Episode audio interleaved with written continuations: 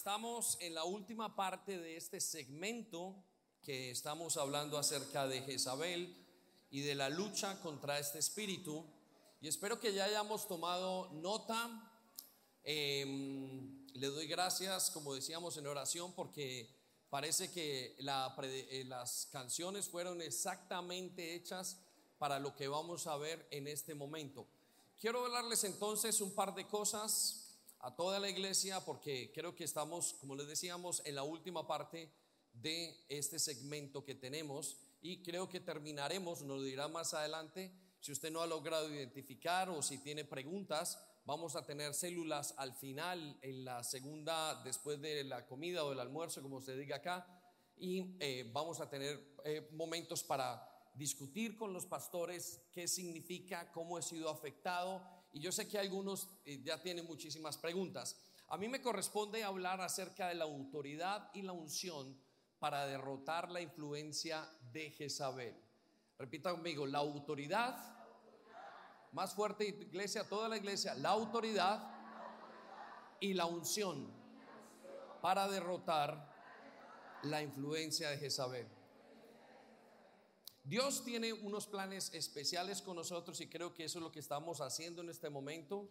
Em, quiero darle eh, un par de versículos que nos muestran la promesa de Jesús para nuestra vida. Y vamos a Gálatas capítulo 5, versículo 1, en la nueva traducción viviente.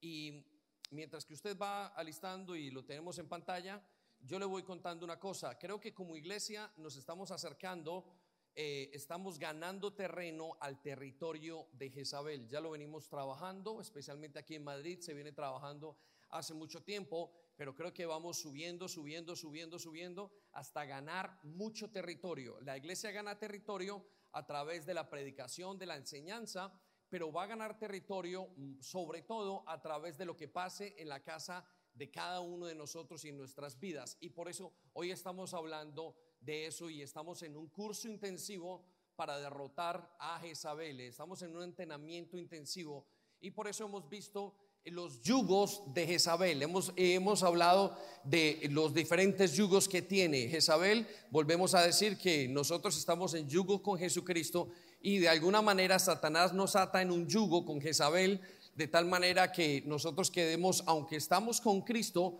quedemos perdidos o que nos desenfoquemos por los yugos que hemos desarrollado. Hemos ganado libertad, mas Él quiere que, la, quitárnosla.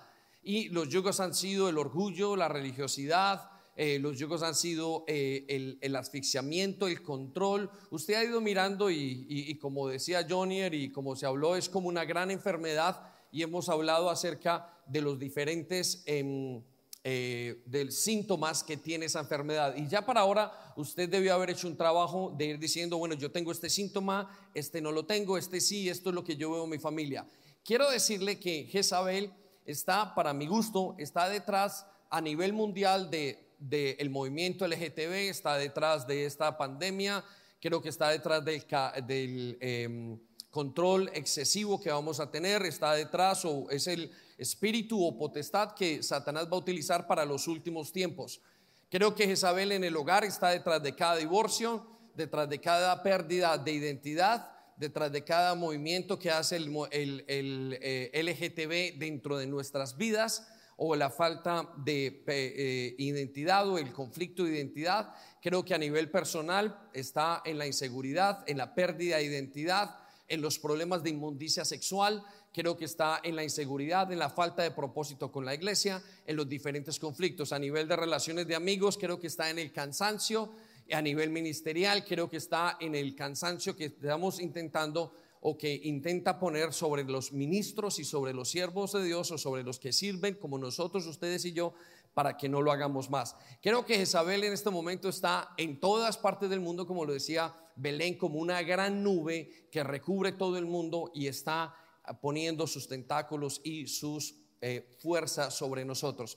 Pero es, vamos a identificarlo y vamos a salir exitosos en esta tarea que Dios nos ha puesto. Entonces, quiero darle primero la promesa del Padre, eh, o, o, más bien el deseo del Padre. Y escuche lo que dice el deseo de Papá Dios. Gálatas 5.1 dice, pues Cristo nos libertó para que vivamos en libertad. Repita conmigo, vivamos en libertad. Por lo tanto, mire lo que dice, manténgase firmes y no se sometan nuevamente al yugo de esclavitud. Entonces él dice, yo los he liberado en Cristo Jesús, ahora quiero que ustedes se mantengan libres, libres del el yugo. Recuerde, este yugo nos quiere hacer esclavos y quiere que nosotros estemos bajo él. Es un yugo, no es un espíritu, pero en forma de yugo, en forma de conexión. Le voy a dar otra versión en la BLPH. Dice, Cristo nos ha liberado para que disfrutemos de libertad. La palabra disfrutemos de libertad nos indica que este espíritu no nos deja disfrutar la vida plena que Dios nos ha dado hace que el matrimonio sepa a asco, hace que la iglesia sepa a qué pereza, a carga, hace que la vida con Cristo, la relación con Él día a día sea muy difícil y sea muy seca. Porque es lo que hace este espíritu, no deja que nosotros vivamos en libertad. Entonces quiero preguntarle rápidamente, si usted está perdiendo o ha perdido la libertad, esa sensación, esa pasión por vivir con el Señor, no es nada raro que usted esté influenciado por el espíritu de Jezabel. Ahora, mire lo que dice en la segunda parte, manténganse pues firmes y no permitan que los conviertan de nuevo en esclavos. No permitan que los conviertan de nuevo en esclavos. Entonces, este es un espíritu en el cual nosotros podemos quitar toda la fuerza, le podemos quitar toda el poder que tengamos que quitarle y lo vamos a demostrar en los siguientes minutos dándoles cuatro puntos de los que vamos a hablar. Entonces, esa es la, promesa o el deseo de Dios como Padre. Ya que mi hijo los libertó, asegúrense porque van a perder su libertad, se las van a intentar robar. Ustedes algunos se casaron para tener una vida súper chévere y ya hemos o han perdido en algún momento la libertad. En algunos se casaron, entraron a la iglesia para hacer cosas maravillosas y ya han perdido la libertad porque ese espíritu es contrario a nosotros. Ese espíritu nos quiere rebajar, quitar poder, engañarnos y quitar toda posibilidad inclusive de que nosotros nos acerquemos a Dios. Por eso Él dice, mantengan la libertad. Ahora, note si usted llega hoy a identificar y ha dicho durante esta predicación, sí, eso es lo que me pasa, note la promesa de Dios. Y dice, Isaías capítulo 10, versículo 27, en la NBV, en la nueva Biblia viviente en aquel día. ¿Cuándo? ¿No se escucha? ¿Cuándo? En aquel día pondrá Dios fin a la esclavitud de su pueblo. Si usted lo ha identificado y lucha con alguno de los problemas que hemos hablado, note que dice el Señor, en aquel día pondrá fin a la esclavitud de su pueblo y les quitará de la cerviz, o sea, de la parte de arriba, de la influencia, el yugo que usted identificó el yugo de esclavitud y destruirá a los enemigos como está decretado. El Señor ha prometido para los que estamos y los que hemos sido influenciados que llegará un día. Y ese día que llegará, Dios va a hacer que ese espíritu sea quitado o el poder de ese espíritu sea quitado de nuestras vidas para que nosotros tengamos libertad. Ese es el proceso que Dios va a hacer en nosotros. Entonces, le quiero hacer una pregunta, ¿cuándo es ese día? Y creo que ese día es este fin de semana. Amén. Dele un aplauso gigantesco a Dios. La lucha es suya y Él va a hacerlo. Entonces vamos a identificar el yugo, la unción, el poder que necesitamos para salir de todo lo que hemos ido identificando. Y primero quiero hablarles de que Jezabel no es un enemigo cualquiera. Entonces el primer punto que usted debe anotar allí es, Jezabel no es un enemigo cualquiera. Y quiero repetirlo, no lo subestimen, tampoco lo glorifiquen. No lo podemos glorificar, pero no es un enemigo cualquiera. Es un enemigo potestad. Potestad quiere decir es una persona que es un ser que está en autoridad. Por eso uno lo ve con tantos tentáculos, con tantos sellos, con tantos eh, em, yugos o con tantas ramas o con tantos síntomas que lo podemos observar. Porque es una potestad. Los espíritus, como nos explicaba Carlos el otro día, tienen potestades tal y como lo tienen Dios, tienen jerarquías. Y este espíritu que está en este momento, les decía, está gobernando sobre todo el mundo en este momento. Por eso no quiero que se ponga ni nervioso, ni que usted piense, digo, Señor, es, algo que está pasando en este momento. Y algunos decíamos, habían cinco reglas hoy para Jezabel. Eh, Jezabel está eh, eh, siempre por si acaso, y bueno, habían varias, pero Jezabel está en todas partes, hasta en la sopa, aparentemente en estos momentos. Por eso entendemos que no es un enemigo cualquiera. Vaya conmigo a Efesios 6, versículo 12. Pero como no es un enemigo, no estamos luchando contra seres humanos. No estamos luchando contra seres humanos. Por eso, escuche lo que dice Efesios capítulo 6, versículo 12. Porque nuestra lucha no es contra seres humanos. Otra versión dice contra carne o sangre. Sino que es contra poderes, autoridades y potestades que dominan este mundo de las tinieblas con fuerzas espirituales malignas en regiones celestes. Recuerde, en este momento es una potestad, no es contra una persona. Nosotros venimos tratando con Jezabel muchos años, siempre lo repito, llevamos desde que comenzamos el ministerio dos años después, nos dimos cuenta que estábamos luchando contra Jezabel, ya estaba en nuestra casa, estaba en nuestra cama, en nuestro armario, en la cuenta del banco. Jezabel estaba en todas partes. Le nombramos Jesse por cariño o por venganza, no lo sabemos, pero le mandamos y, le hemos estado trabajando. Y quiero decirles que hay momentos donde hemos alcanzado algo y hay momentos donde ha sido muy difícil y parece que no hemos alcanzado. Y les voy a contar un par de historias en un momento. Pero quiero decirle que no estamos luchando contra personas. Usted lo va a ubicar de repente en su casa con un esposo, con una esposa con los hijos, con eh, eh, el jefe, con, los, eh, con la gente que sirve a Dios, con la policía, con todo, pero no es una persona. Estamos luchando contra un espíritu que es potestad y es bastante peligroso. Tiene bastantes cosas que podemos, que tenemos que fijarnos y ponerle dentro de todas las cosas, ponerle mucho cuidado. Quiero decirle que em, nos, me permitieron venirle hace dos meses y comenzamos a predicar acerca de Jezabel y, fue un tiempo súper chévere lo que hicimos. Eh, y, creo que hubo liberación y había personas que fueron y preguntaron qué es lo que me pasa, ya identifico, ya le puse el nombre, pero yo sé que, y les decía que ellos saldrían a una batalla. Lo que me sorprendió es que cuando llegué a Londres, en menos de dos semanas, escucha esto iglesia, en menos de dos semanas tuve casi cinco visitas de parejas en la iglesia y todas se querían divorciar. Nunca había pasado esto en dos semanas. Pues estando en la tercera o la cuarta pareja, hablo con Sandy, de repente hablo con Emma y dijo, esto está muy raro. Y digo, ¿qué pasará aquí? Digo, me parece que algo está pasando. Y de repente, de repente, caigo en cuenta, un momento, me reí por dentro y dije, hemos estado hablando en contra de Jezabel. Y Jezabel quiere dañar los hogares y quiere trabajar y quiere dañar a las personas. Cinco en menos de dos semanas. La primera me pareció normal, la segunda le di la razón y la tercera dije, no, no, no, no, no. Y volvimos a recoger toda la pastoral y todo lo que teníamos que estar haciendo y nos encontramos sin saberlo. Escuchen esto, sin saberlo porque es un espíritu muy difícil de desenmascarar. Cuando usted comienza a trabajarlo, cuando usted comienza a ir en contra de ese espíritu, usted de repente se encuentra que, que, no logra cogerlo y se va y se sale y argumenta y una cantidad de cosas. Pero en las cinco, el común denominador es quiero terminar con mi matrimonio. Así es que si eso es tocando algunas cosas y predicando y ayudando a que cada uno de nosotros seamos libres. Y por eso queríamos profetizar ahora que llegará el día en el que hablemos de Jezabel sin que usted sienta vergüenza, sin que usted sienta que lo están señalando, sino que usted diga, es como, uy, tengo rechazo y bueno, pues voy a sanar mi rechazo. O como quien diga, bueno, ¿y cuándo voy a diezmar? Y usted comienza a pensar de una manera tan sencilla, que sea la palabra ir en contra de este espíritu tan sencilla que la podemos manejar en toda la iglesia. Ahí nos daremos cuenta que estamos ganando terreno continuamente, que llegue cualquier persona nueva y la podemos meter como le enseñamos en los cursos básicos, eh, la sanidad o como le enseñamos cómo orar, cómo tener relación con Dios, cómo leer la Biblia, la persona sepa, pase por Jezabel, porque ahí usted va a tener que ser descargado, va a tener que ser limpiado, pero de una palabra o de una manera muy sencilla.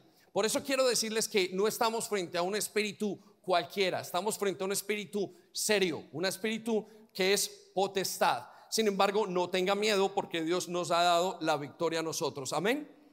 Amén. Muy bien, denle un aplauso al Señor grande otra vez. Vamos a hacer esto con mucho agrado, vamos a hacerlo con mucho cariño. Ahora, quiero darle un segundo punto importante. La lucha contra Jezabel entonces tiene gran oposición. Tiene muy grande oposición. No es un enemigo cualquiera, por consiguiente, tiene gran oposición o demuestra gran oposición. No he encontrado parejas que de repente hayan entrado y no a, eh, eh, trabajar o personas o individuos que hayan comenzado a trabajar Jezabel o en contra de Jezabel y hayan tenido fácil el planteamiento. No, esto es una guerra contra nuestra libertad. Es una guerra de terreno, es una guerra para sacarlo, para que usted no entre, es una guerra para mentirle, es una guerra para sentirlo culpable, es una guerra para que usted se sienta mal. De hecho, los mismos profetas, todos los hombres de Dios experimentaron en muchos aspectos eso. Belén decía este fin de semana, en la primera predicación, y contaba, yo creo que Jezabel actuaba sobre eh, Saúl, y yo lo creo perfectamente, se ve muy claramente. Ahora quiero que lo vayamos a Jeremías, a Lamentaciones capítulo 7, capítulo 3, versículo 7, para que usted vea cómo actuaba sobre, eh, sobre eh, Jeremías. Y Jeremías no era cualquier em, persona, era un, siervo fuerte de Dios. Y mire lo que experimenta y cómo lo describe. Me ha maltratado por todos lados. Casi no tengo ni respiro. Estoy tan apesumbrado que parece que estuviera sujetado con cadenas pesadas. La NBV.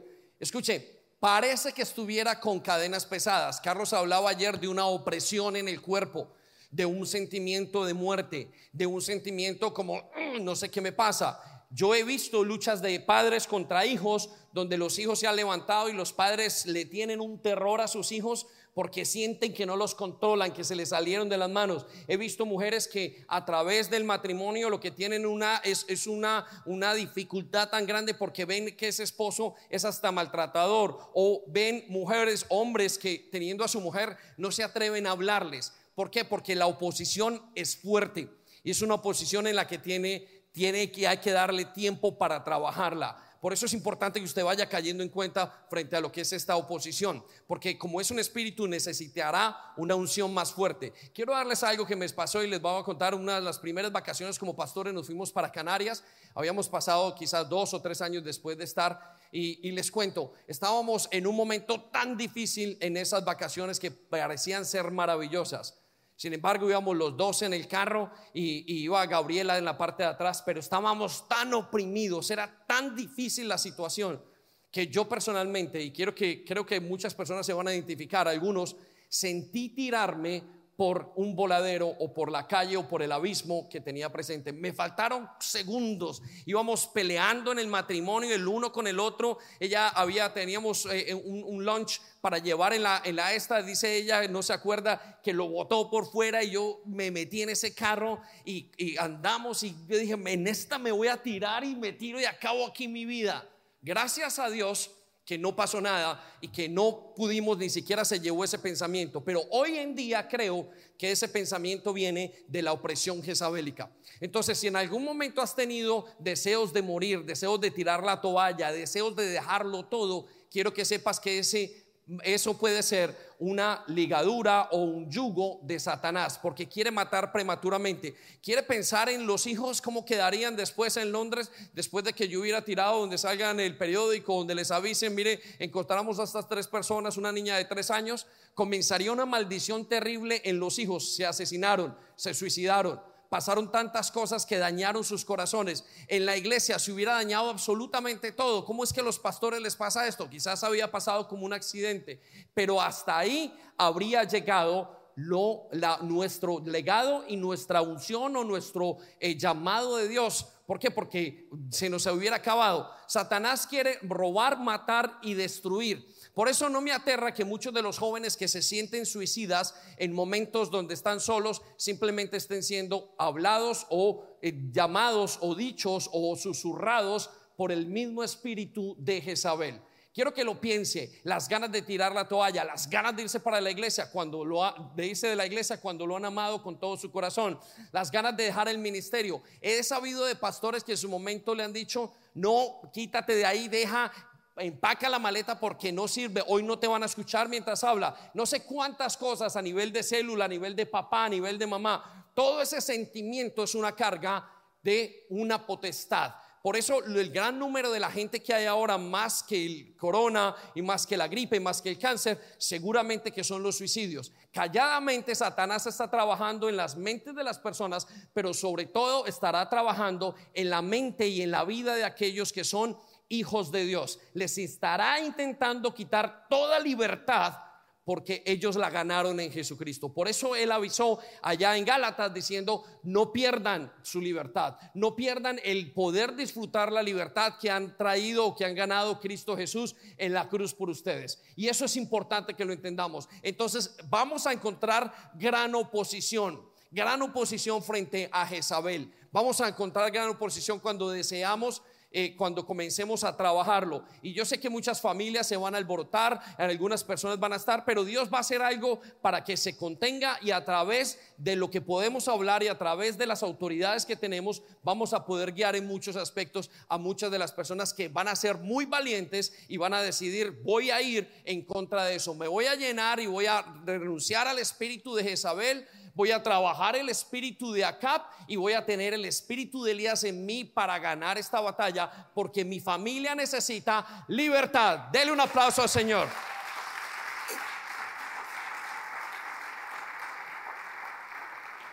Y de eso se trata este Congreso. El tercer parte entonces que te quiero decir es que no se puede, la tercera cosa que te quiero decir, el tercer punto del que te quiero hablar es que no se puede enfrentar a Jezabel sin tener autoridad.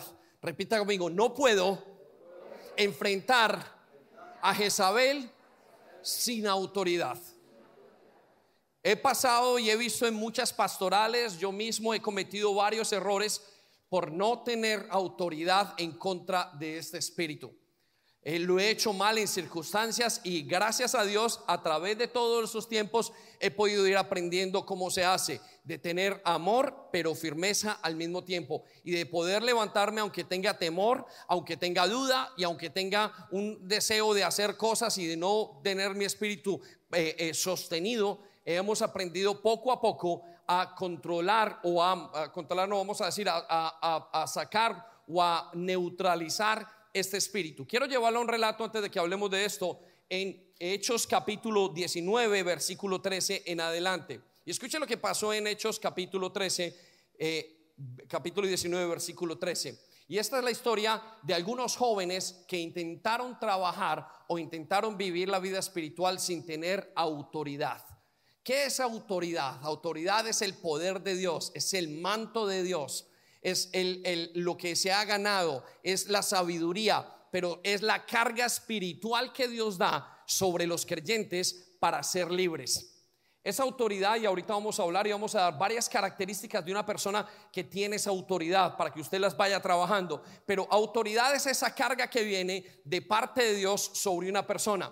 No en todo tiempo se levanta una persona con toda una potestad no en todo tiempo se levanta una persona sin autoridad y es capaz de mantenerse en pie. Y escucha lo que dice y lo que le pasó en este ejemplo a estos hombres. Versículo 13 nos dice en la traducción viviente que había un grupo de judíos que viajaban de ciudad en ciudad expulsando espíritus malignos. Y trataban de usar el nombre del Señor Jesús en sus conjuros y decían, nota que no dice en liberaciones, sino en sus conjuros. Era una manera de hacerlo ilegalmente. Y quiero decirles que Satanás hace todas las cosas o Jezabel quiere hacerlo todo ilegalmente. Por eso tiene que manipular y controlar. No es que la persona ejerza su libre albedrío, sino que Satanás quiere de alguna manera hacer que la persona simplemente eh, manipule y obtenga lo que quiere de una manera ilegítima. ¿Qué es una manera legítima? Una manera legítima es cuando Dios se la ha dado a usted o a mí legalmente. Quiere decir, no, usted no ha tenido que eh, torcerle el brazo a nadie, usted no ha tenido que llorar, usted no ha tenido que hablar duro, usted no ha tenido que manipular, usted no ha tenido que tener relaciones sexuales, usted no ha tenido que intentar intimidar, usted no ha tenido que intentar hacer mentir, usted no ha tenido que hacer absolutamente nada, sino que Dios se lo mandó o se lo dio de manera libre. Eso significa legal delante de Dios. Y como iglesia, Dios nos dice que tenemos abierto todo lo espiritual a través de Dios. Y Satanás nos invita a que nosotros obtengamos las cosas espirituales a través de caminos ilegales. De manera, por eso la gente tiene eh, eh, em, em, la hechicería, la adivinación, la magia blanca, el, el, la psiquis, y eso mismo es en la iglesia con muchas otras cosas como la manipulación, em, la, eh, la, manipulación, la rebeldía, son maneras que nosotros hacemos para obtener lo que queremos de manera ilegal. Por eso estos hombres estaban haciéndolo de manera ilegal. Repita conmigo, ilegal. Versículo 14, y ellos decían en el nombre de Jesús. Mire lo que decía, ordeno en el nombre de Jesús, de quien Pablo predica que salgas. Hay algunos que entonces se van y he encontrado personas en, mi iglesia y he estado hablando con ellos, eh, eh, parejas, y han estado conmigo y hemos... Eh, y, yo veo que salen empoderados de ese espíritu, es decir, salen con una berraquera en el corazón diciéndole, hoy mismo voy a hablar con mi mujer, hoy hablo con mis hijos, hoy los pongo a caldo a todos.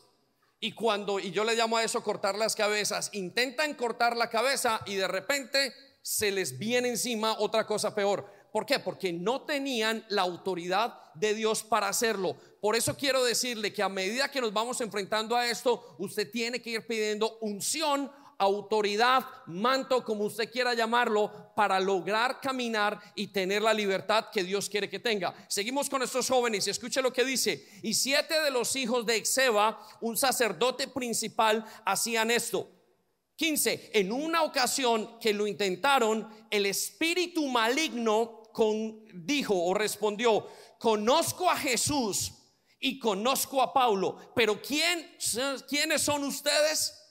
El espíritu nos va a decir, Satanás va a decir, mire, a ver, yo conozco lo que usted está tratando de hacer. Yo sé que usted se sabe toda la teoría, pero ¿dónde está la autoridad? ¿De dónde viene la autoridad para enfrentar esto? Entonces hay padres que han dicho, pues que la mujer se sujeta en el hogar a mí, pero resulta que ellos no se sujetan a Cristo, entonces no tienen autoridad.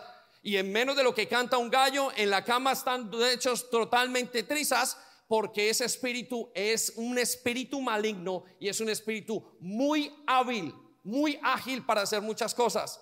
Entonces usted tiene que tener una autoridad para hacerlo. Y la autoridad es dada por lo que usted está viviendo y es dada por lo que Dios le quiere dar a usted en comunión.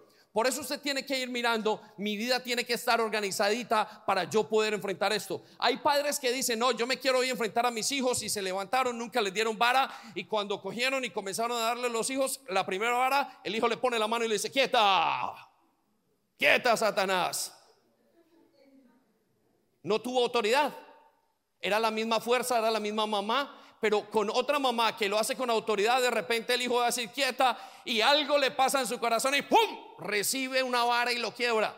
Y ese niño se rompe en su corazón y se dobla. Y vencido está el espíritu de Jezabel en ese niño. ¿Por qué? Porque tenía autoridad. La ganó de alguna manera. La ganó en oración, la ganó en conocimiento, la ganó en todo lo que hacía y la ganó teniendo una vida en orden. Por eso es importantísimo que a la hora que nos levantemos ahorita que le estamos ganando terreno, vayamos ganando autoridad. Y lo hemos hablado entre pastores y decíamos, o Emma lo decía y lo comentaba, ¿cómo yo voy a decir algo si yo mismo no lo estoy trabajando en mi vida? De alguna manera tenemos que decir y usted encontrará a través de los pastores diciendo, yo es que no estoy intentando controlar. Hoy preguntábamos en la mesa alguna cosa y alguien decía, no, a mí no me pregunte, tiene que preguntarle a la autoridad.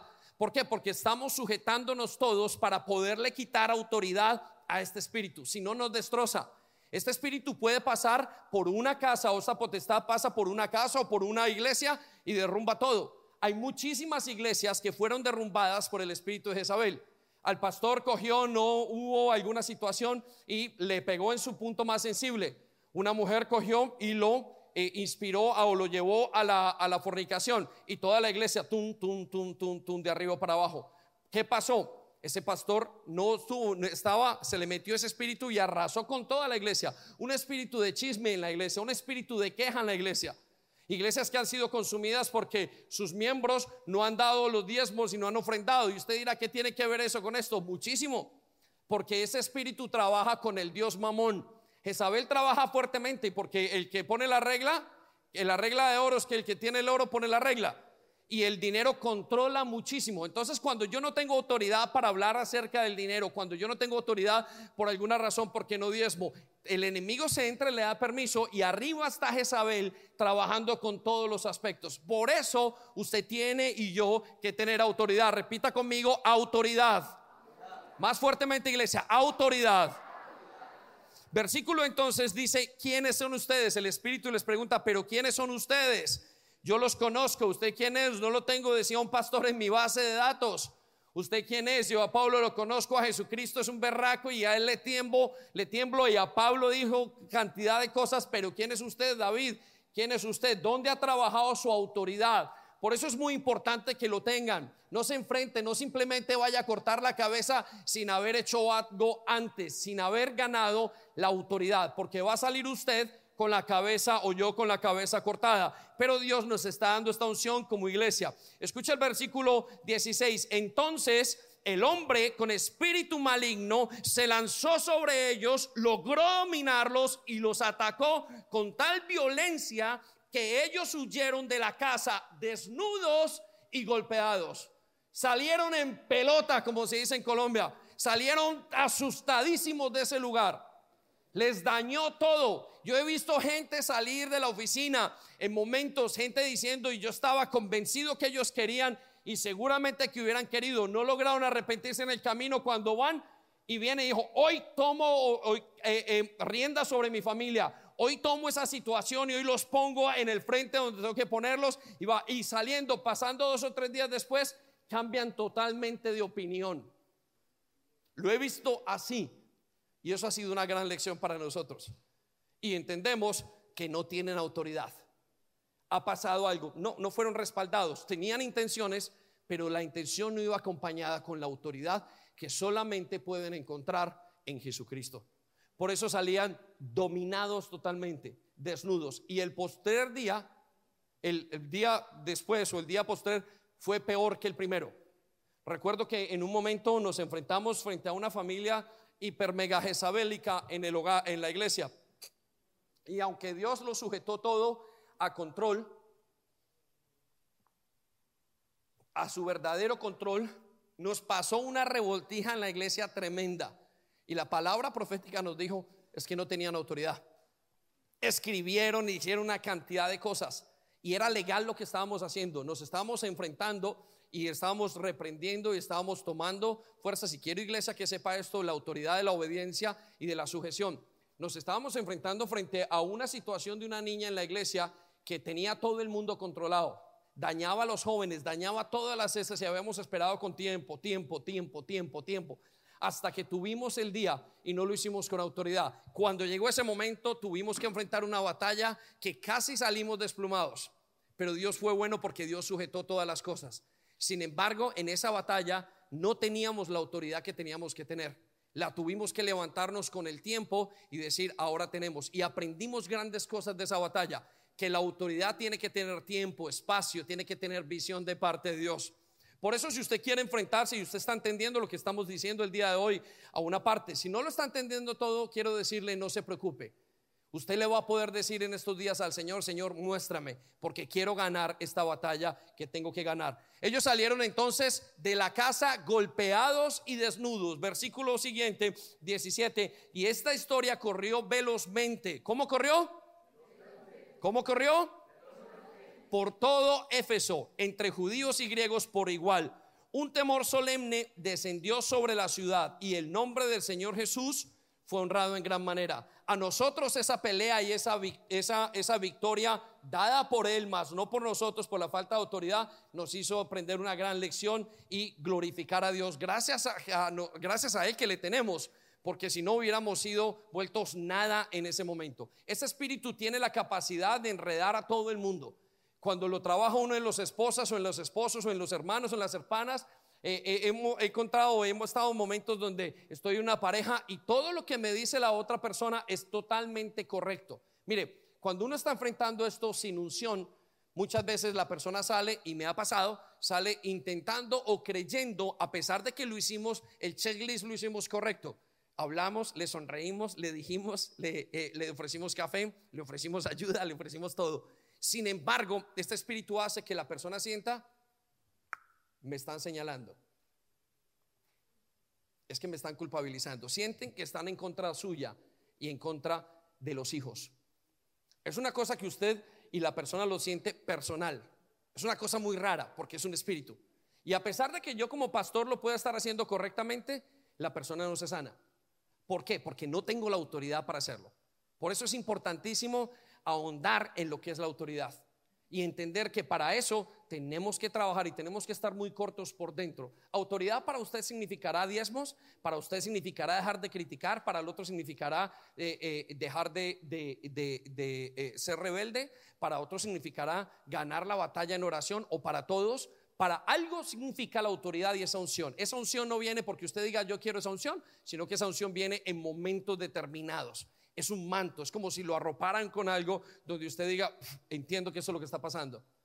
Y por eso yo lo he visto aún en nuestros discípulos, vamos trabajando con ellos y mm, mm, mm, algo le pasa. Hay momentos donde vamos a tener bochincho, pelea, sobre todo vamos a tener mucha pelea espiritual y les decimos en las situaciones, mire, va a pasar esto. Sin embargo, si no hay autoridad, eso termina mal. Les paso el dato con eh, estas cinco parejas. Dios fue muy grande y le reveló a cada pareja que no se debería divorciar y que deberían mantener su matrimonio y comenzar de nuevo, poner unas nuevas barreras y salir.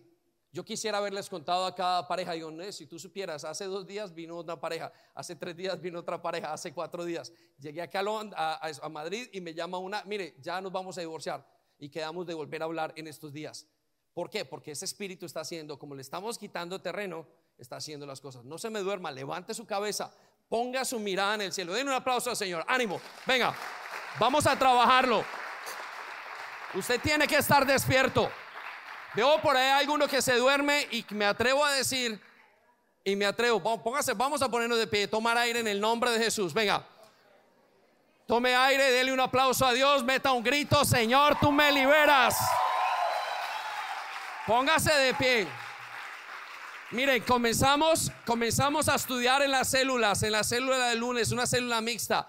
Y comenzamos a estudiar y no podíamos. Y le dimos a cada uno y no podíamos, y no podíamos, y no podíamos. Y nos tocó parar el carro y decirle, bueno, aquí pasa algo. No entiendo por qué no podemos trabajar esto. Algo está pasando, luchen. Reunimos, salimos de ese lugar, reunimos otra vez la célula y comenzamos a trabajar. Y comenzando la célula, les comenzamos a decir, bueno, esto que sigue adelante tiene libertad para nosotros. Así es que póngale ganas, métale caña a esta situación, porque de aquí depende su libertad. Familias, de aquí depende su matrimonio. Hijos, de aquí depende su vida. Los que no se han casado, crean que se van a encontrar con Jezabel, porque está en este momento actuando en todas las esferas. Amén. Dele un espíritu, un aplauso al Señor. Venga. Vamos a tomar asiento. Tome asiento. Entonces, este espíritu es bastante fuerte en todos los aspectos. No quiero que lo saquen de contexto. Les estoy diciendo, gane autoridad. Trabaje la autoridad que tiene que tener en Cristo Jesús. Les prometo que van a ser libres de eso y los vamos a ver en unos momentos. Entonces, les decía, no se puede enfrentar a Jezabel y a Acab si no se tiene autoridad. Y la autoridad tiene que venir dada del cielo. Y viene sin que usted lo sepa en cuanto a qué es lo que tiene que tener. Pastor, ¿qué tengo que hacer? ¿Será que doy los diezmos? No, conozco gente que con diezmos eh, ah, todavía sigue sobre la misma situación. Pero conozco gente que al dar los diezmos comenzaron a venir una batalla gigante sobre ellos. Eh, viene a través de dejar de sujetarse, por supuesto, Usted tiene que hacerlo. Algo tiene el Señor, pero solamente lo sabe su Señor y usted. Por eso les digo, eh, miren y miremos y observemos porque no hay un ABC para esto. Me encantaría y se han acercado algunas parejas de jóvenes, se acercaron el otro día y me dijeron en familias con propósito, bueno, ¿y cuál es el primer paso, el segundo paso, el tercer paso? yo, no, no, aquí no hay un ABC. Vamos a ver unas, unos guidelines, unas características, pero aquí no hay un ABC. Aquí tiene que ser una unción de parte del cielo. Y si la unción viniera por hacer una cosa, todos religiosamente lo haríamos. Pero tiene que venir una unción de parte del cielo. Por eso quiero decirle de dónde viene la unción, sobre todo, sobre todo, aparte de muchas cosas que usted tiene que hacer. Eh, punto número cuatro, la autoridad para vencer este espíritu viene primeramente de no tolerarlo. Repita conmigo, de no tolerarlo. Vamos a Apocalipsis capítulo 2, 20. Y quiero darle mucho ánimo a las personas que están aquí y quiero que inspirarlos y que ser inspirado para seguir adelante. Mire, vuelvo y digo, nosotros llevamos 10 años en esto y, vuelvo y digo, lo teníamos en la casa. Cuando salimos o cuando nos conocimos por primera vez, yo lo llevaba en la cartera y ella lo llevaba en el bolso. ¿Sí? Y seguramente que usted que lo llevó en la maleta de vacaciones y lo llevó a Israel y lo volvió a traer. ¿Sí? Porque este no se queda, no tiene visa ni pasaporte. Ese tiene, no tiene nacionalidad. Puede ser usted de Colombia, Venezuela, Cuba, Cuba, bueno, Venezuela, Cuba, Ecuador, donde usted quiera, Colombia, Europa. Eso no tiene nacionalidad. Esto es de parte directamente del infierno. Por eso quiero que sepa que la autoridad primeramente viene o como guideline o como columna principal de esta lucha es no tolerarlo. Quiero que vaya conmigo a capítulo 2.20 y escuche lo que dice. Dios le dice, o el Señor Jesucristo le dice a su iglesia, pero tengo unas pocas cosas en contra de ti. Que esa mujer, que toleras a esa mujer que se llama Jezabel. Yo por mucho tiempo me sentí culpable en la casa. Cuando eh, Sandy y yo entramos al hogar, eh, ella había sido creada por su abuelo eh, o por su mamá y por sus abuelos. Yo fui criado por mi mamá. Mis padres renunciaron o renunciaron no, sino se divorciaron cuando yo tenía casi dos años. De ahí hubo un daño en la identidad total. Por consiguiente, nosotros dos entramos a hacer el papel de mujer en el hogar. No estoy hablando femenino, el papel de mujer. Estoy hablando de que los dos comenzamos con una misma manera. Habíamos sido creados por una mamá, ella y él, entonces yo no sabía la figura de un papá. Me tocó aprenderla con Paddy, con Chris y con ver a los pastores en la iglesia. Pero me sentía muy culpable, sentía que yo había sido la carga, que yo había sido, eh, que yo no era buen marido. Eh, ella se sentía mal, se sentía con baja autoestima, yo me sentía con una eh, identidad descolocada totalmente. Hasta que llegó un día trabajando y diciéndole a Dios, Dios, yo quiero ser libre yo quiero ser libre de esto. Hasta, y, Dios me permitió leer este versículo. Y este versículo dice, tengo contra ti que toleras. Y, y, algo, una verdad fue revelada en ese momento a mi corazón. ¿Cuál fue la verdad que fue revelada? La verdad es que Dios no me está diciendo, tengo contra ti que estás bajo la influencia, sino que me dijo, tengo contra ti que toleras. Tengo contra ti que te dejas. El problema no es que te moleste, el problema no es que vengan los pensamientos, el problema es que tú permites que esos pensamientos estén allí. El problema no es que tengas una mujer así o que tengas un esposo así, que tengas influenciado de esa manera. El problema no es que tengas un carácter así. El problema no es que grites, el problema no es que llores, el problema no es esto. El problema es que lo toleras y lo permites. En ese momento se me cayó un gran problema, el 50 o el 60% del problema y descansé. Y dije, nunca más el dedo señalador en contra mí, en contra mía, sino que entendí y descansé. Ah, hoy descanso porque el Señor me está diciendo que mi problema es tolerarlo, no es que yo lo tenga. Todos tenemos. Y quiero decirle que pasará por su casa, pasará y usted identificará. Y a medida que usted vaya aprendiendo, identificará que si no está el espíritu de Jezabel influenciándolo, entonces estará de alguna manera usted viviendo una consecuencia de ese espíritu. Y ya le dije y ya hablamos acerca del problema de identidad. Ese problema de identidad es una pequeña herencia del espíritu de Jezabel. Ese problema de temor es una herencia. Ese problema y lo que vivimos ahora es eso. Y el Señor no está diciendo, ustedes están luchando contra algo, muy grande. Él lo sabe. Y lo único que Él dice es, no lo toleres. Ah, pero me vence, pero intentaste vencerlo. Pero es que está encima mío, pero no lo dejaste. Señor, pero es que esto es muy grande, estos muchachos no obedecen, yo no los logro sujetar, ¿qué es lo que pasa, Señor? Pero estás intentándolo.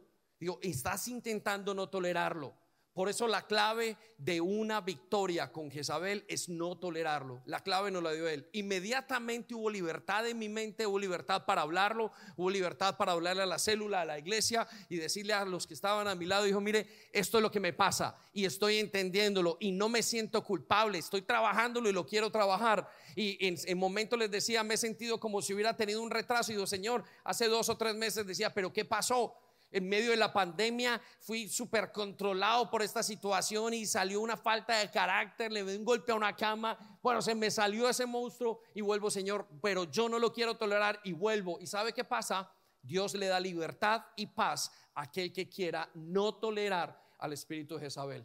Entonces usted tiene que pensar hoy, ¿cuál es mi primer paso en la batalla? No lo voy a tolerar, no lo voy a hacer. El hombre deberá decir, Señor, hoy voy a ser el varón de mi casa, pero no el varón haciéndolo, sino que voy a hacer mi papel. Tendrá que quitarse el temor. La mujer quiere decir, por ejemplo, no le voy a decir a mi esposo qué tiene que hacer, yo lo voy a dejar. Hace eh, unas semanas cuando estábamos aquí hablaba con alguien y me decía, creo que era Belén, me dijo, no, yo estoy trabajando el espíritu de control. Tiene que ser en nuestros labios como quien diga, yo estoy trabajándolo. Si usted es amigo y no se ha casado, una de las jovencitas que está aquí, piense, no voy a manipular más en mi casa, no voy a manipular más en mi hogar. Encuentro a Gabriela llorando un día y me molesté tanto y experimenté en la manipulación de ese espíritu. Y le dije, Gabriela, cuando tú lloras y me manipulas, me sacas de tu vida, me siento oprimido. Si tú haces esto, entonces yo me siento oprimido, no lo hagas porque me alejas de ti. Pero cuando vives tu personalidad, me acercas a ti. Por eso es tolerarlo. Padres, no, el tolerarlo significa que su hijo está haciendo algo y usted tiene que ejercer su autoridad sobre ese hijo. Y vamos a decir qué significa tolerar. Por eso quiero llevarlos entonces a las características. Ya les dije los cuatro puntos y primero, el primer punto fue, em, a ver si lo tienen presente, eh, se lo leo, Jezabel no es un enemigo cualquiera. El segundo punto, la lucha contra Jezabel causa una gran oposición.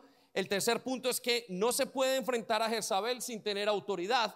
Y el cuarto punto es que la autoridad para vencer el espíritu viene de no tolerarlo. Ahora quiero darle 10 rápidas características antes de irnos, porque yo sé que usted ha recibido mucha información esta semana y usted va a ir a su casa pensando, analizando, intentando tomar, intentando tomar decisiones. Y quiero darle unos pasos prácticos primero para hacerlo. Y si usted me preguntara y me diría qué clase y qué autoridad o qué tiene que hacer la persona que eh, tiene o que derrota a Jezabel. ¿Cuáles son las características de esa persona que puede derrotarlo? Y quiero darle algunas características, o las que he visto yo en la palabra de Dios, las veo en la Biblia, en el relato de Elías, de Jezabel y de Acab. Y la primera palabra o la primera parte es romper el mito y el temor de que tiene que ser un superhombre. ¿Sí? Quiero decirle, lo primero y es liberador para ganar o la característica para romper el mito, porque es un mito que Satanás nos trae. Algunos de ustedes en este momento están diciendo, uy, es una potestad y yo no voy a poder con esa potestad y cómo voy a hacerlo. No se preocupe, no se preocupe. Él enseguece, ella trae eh, orgullo, ella trae una cantidad de cosas, pero la primera cosa es rompa la mentira de que usted tiene que ser un superhombre, una supermujer, super espiritual para vencer a Satanás. Eso no es cierto. Y quiero que vaya conmigo a Santiago capítulo 5, versículo 17. La guerra que tuvo Elías contra Acab y contra el reino de Jezabel, la enfrentó Elías siendo una persona común y corriente. Y quiero que sepa que usted y yo somos común y corriente aparentemente, pero con Dios somos extraordinarios. Entonces rompa el mito de que yo no puedo.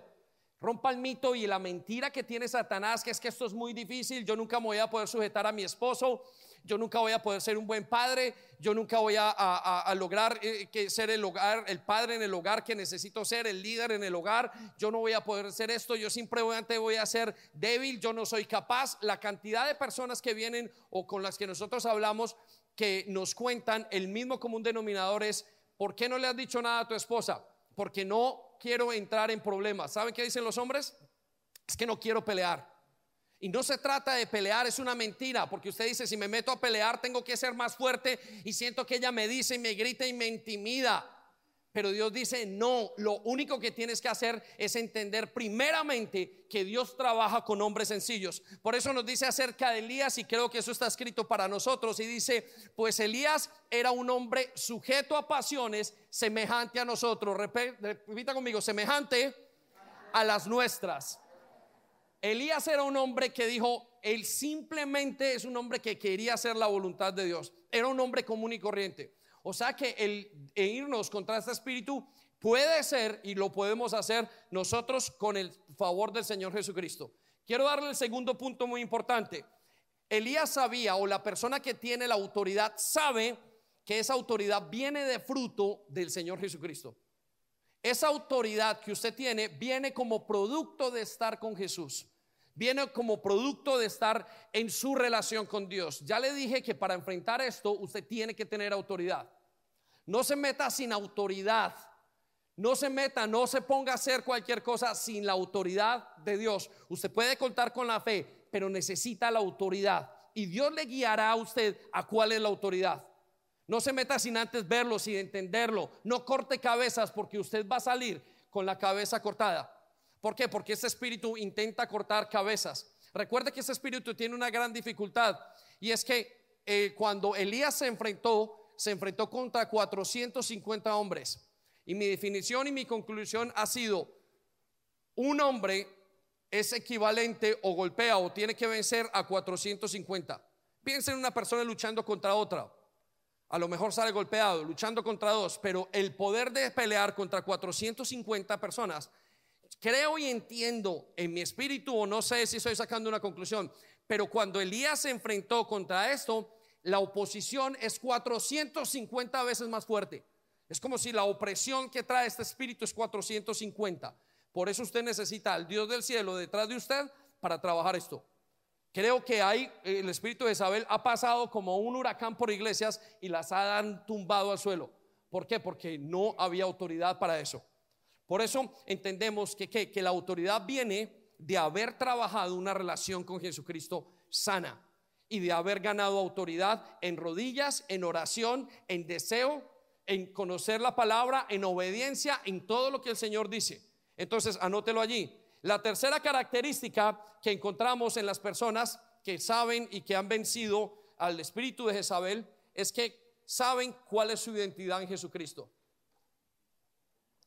Es muy importante que usted entienda que la autoridad en Jesucristo viene de su nueva identidad. Uno de los beneficios que tenemos, o hay muchos beneficios de conocer a Jesucristo, pero el beneficio más importante o de los beneficios más importantes es que nos ha sido dada una nueva identidad. Y con esa nueva identidad viene un paquete de muchas cosas. Y como usted no los conoce, que ha sido perdonado, que ha sido limpiado, que ahora tiene poder, que ahora tiene autoridad sobre demonios, que ahora tiene autoridad para vivir, para que ahora sus finanzas son una cosa diferente, que ahora su vida es totalmente diferente porque tiene una nueva personalidad o, eh, identidad entonces usted no logra detener o no logra vencer a Satanás. Elías sabía quién era Dios y continuaba diciendo, vive Jehová en el cual yo habito. Él sabía quién era en Jesús. Es muy importante para la iglesia y para aquel que quiera definirse en contra de este espíritu, levantarse un momento, yo sé quién soy yo. Llegarán a sus matrimonios o llegarán a sus familias y en un momento, un momento, es que yo soy el papá en esta casa y ese jovencito no se puede levantar en mi contra. Un momento, es que yo soy la persona que tiene que tener esto y en mi célula y tengo que tener y tengo que decirle, esto es lo que tiene que hacer. Un momento, es que yo soy el pastor de esta casa, conocerá su identidad y sabrá qué es lo que tiene que hacer.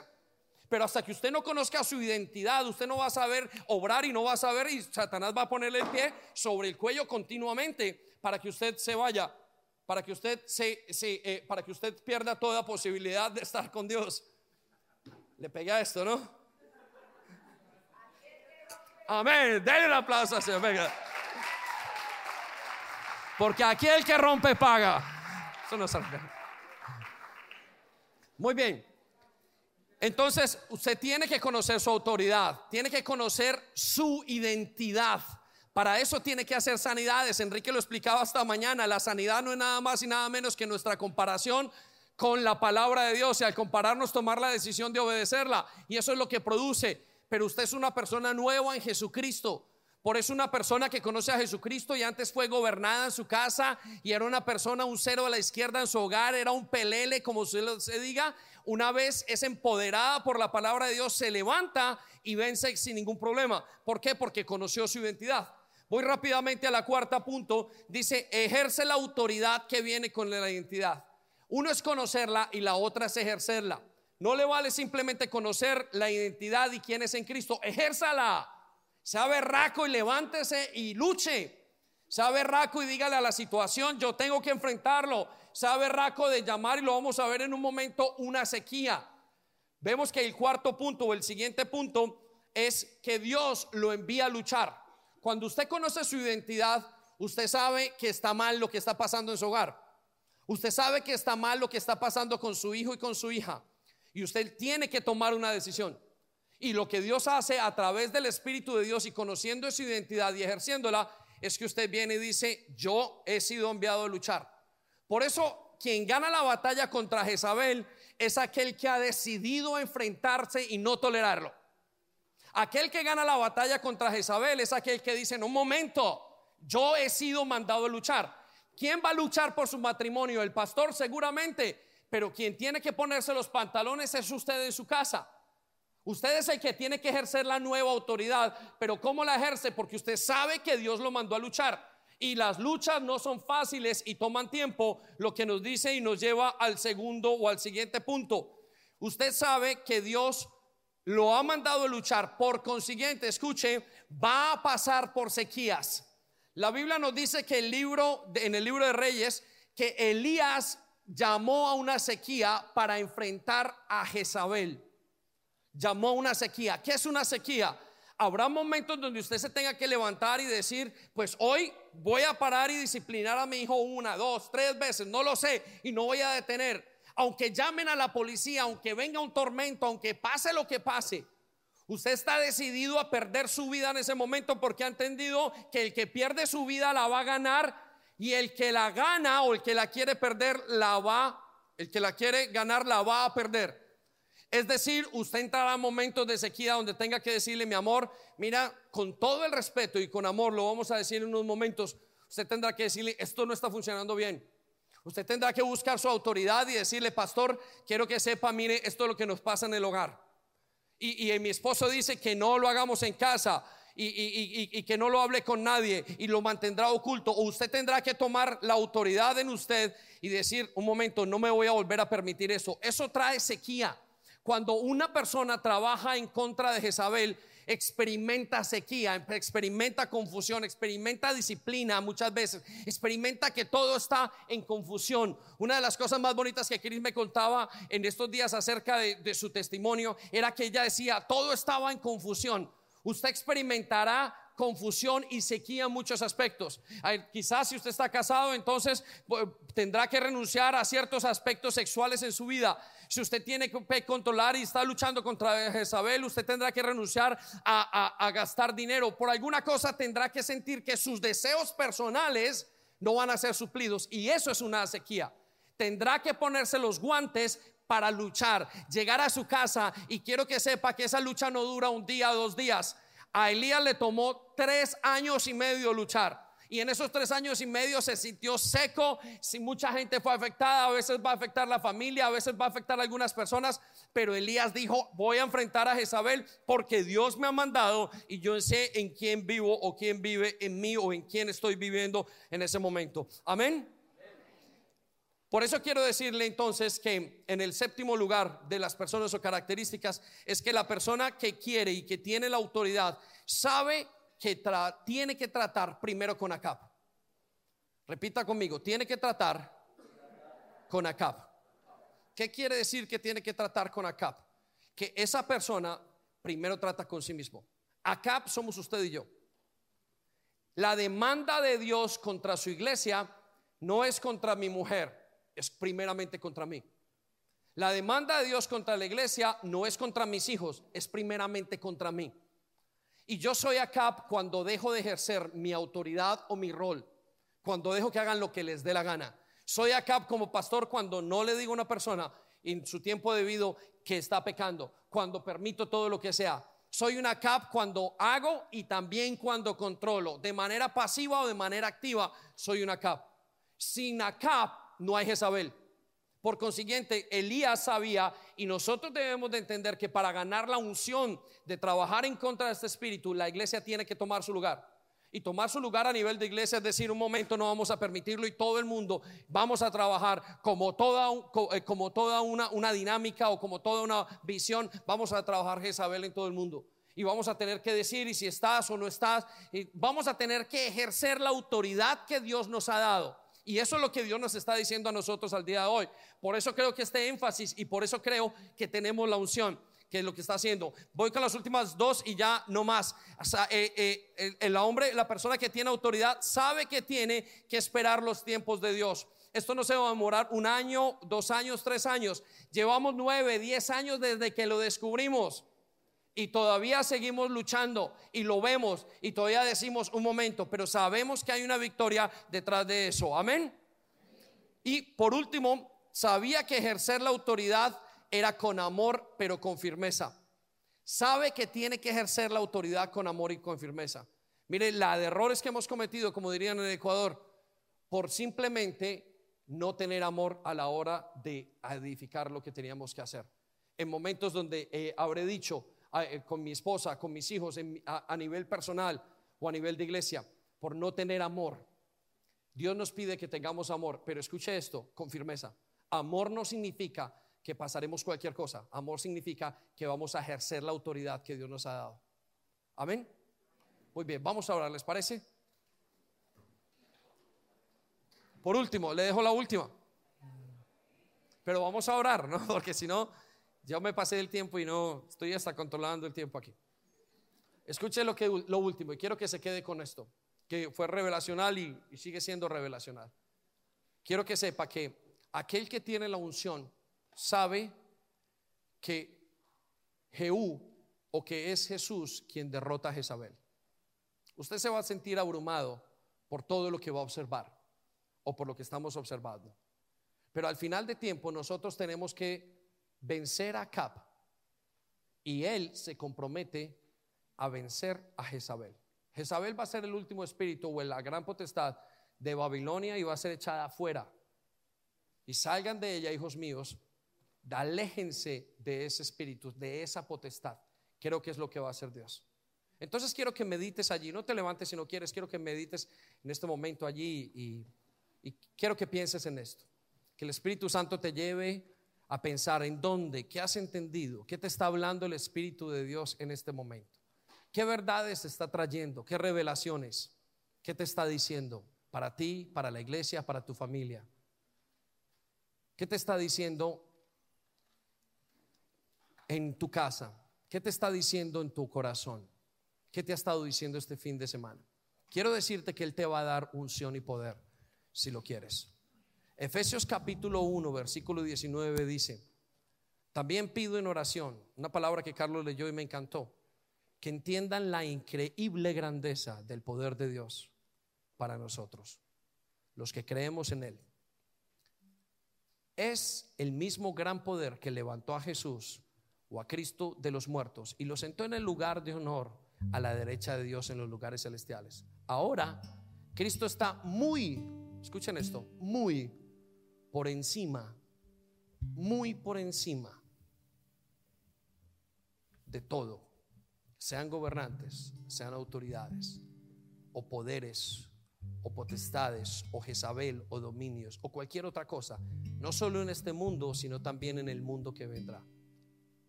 Dios ha puesto todo bajo la autoridad de Cristo. Aquí viene para ti, iglesia a quien hizo cabeza de todas las cosas para beneficio de la iglesia. Él ha hecho todas estas cosas para tu beneficio. Él es la cabeza de esta iglesia. Él es el Dios, el Señor de esta iglesia. Y Señor, queremos pedirte perdón primero que todo y arrepentirnos.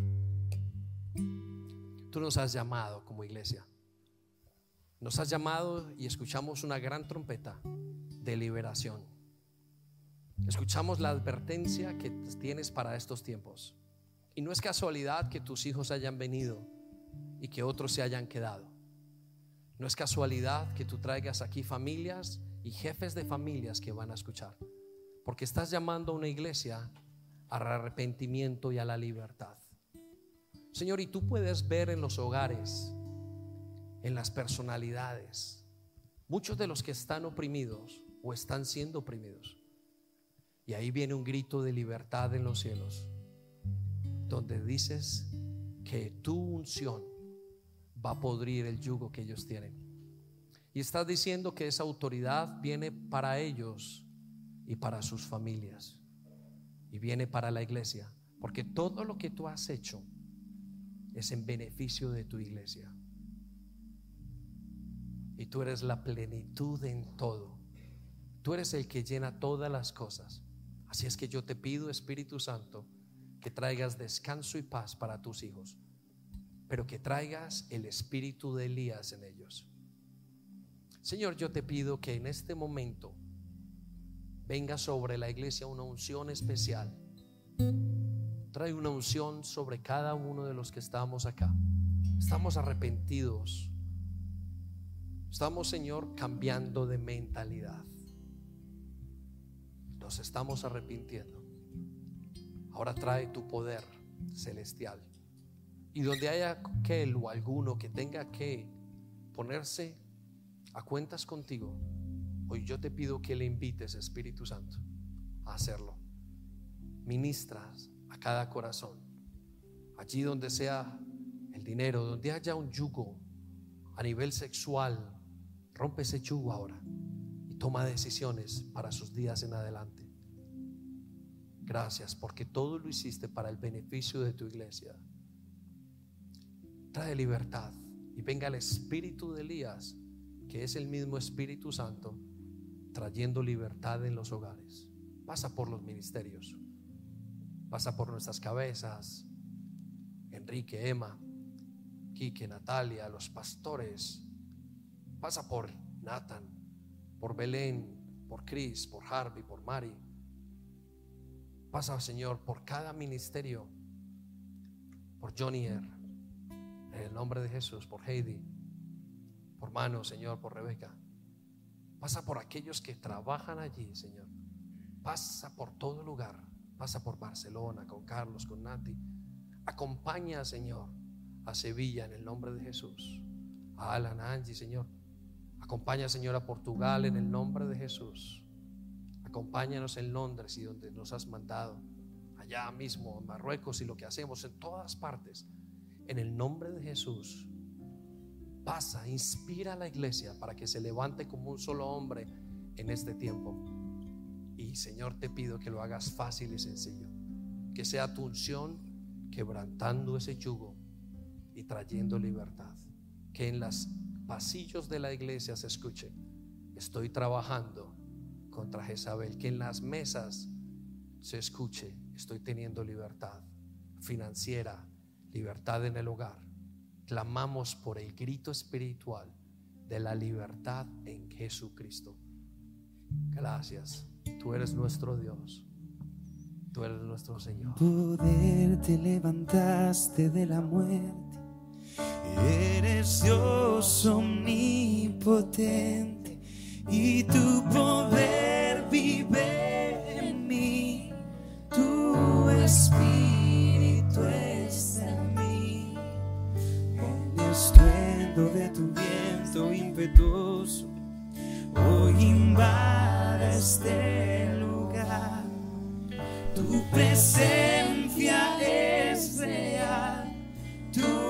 espíritu está aquí y el poder que te levantó de la muerte vive en mí, Vive en mí el poder que te levantó de la muerte. Vive en mí, vive en mí. con poder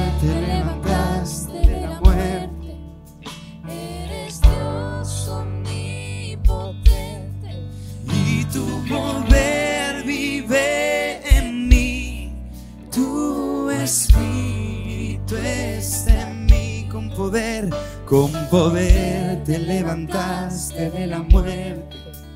Eres Dios omnipotente. Y tu poder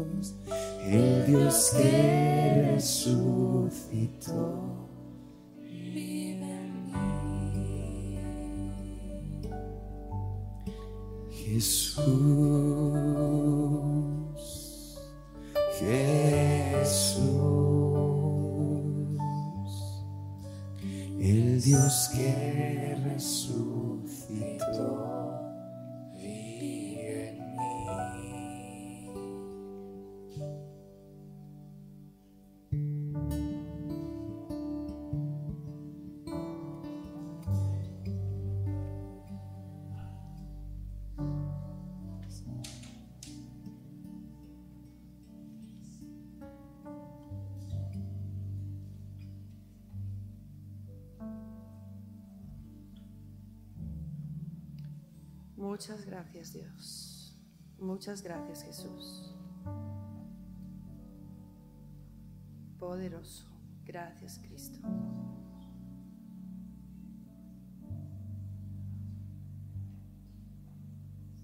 de tribulación no se comparará a la gloria que vendrá. Está presente aflicción, solo producirá un mayor peso de gloria. Esta leve tribulación no se comparará a la gloria que vendrá.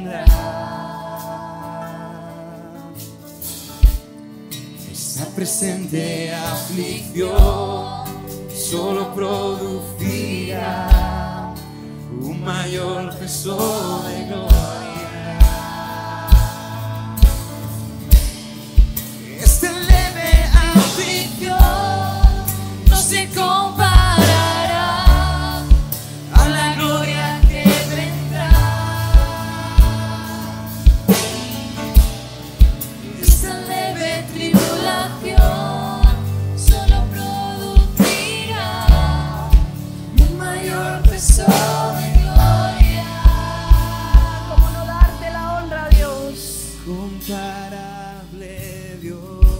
Mayor peso de gloria vendrá sobre tu iglesia. inigualable Rey. Porque es tu poder, oh Dios, y no el nuestro. Toda gloria sea a ti, Para que la gloria sea para ti, para el que nos ha salvado, para el libertador, para el que es inigualable. Nadie como tú, Cristo. Nadie como tú. Nadie hay igual. Toda gloria sea a ti, Precioso, poderoso, glorioso Salvador. precioso Jesús.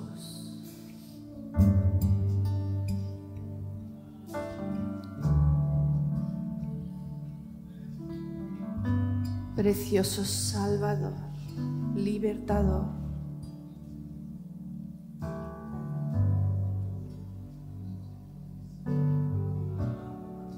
Yahweh de los ejércitos,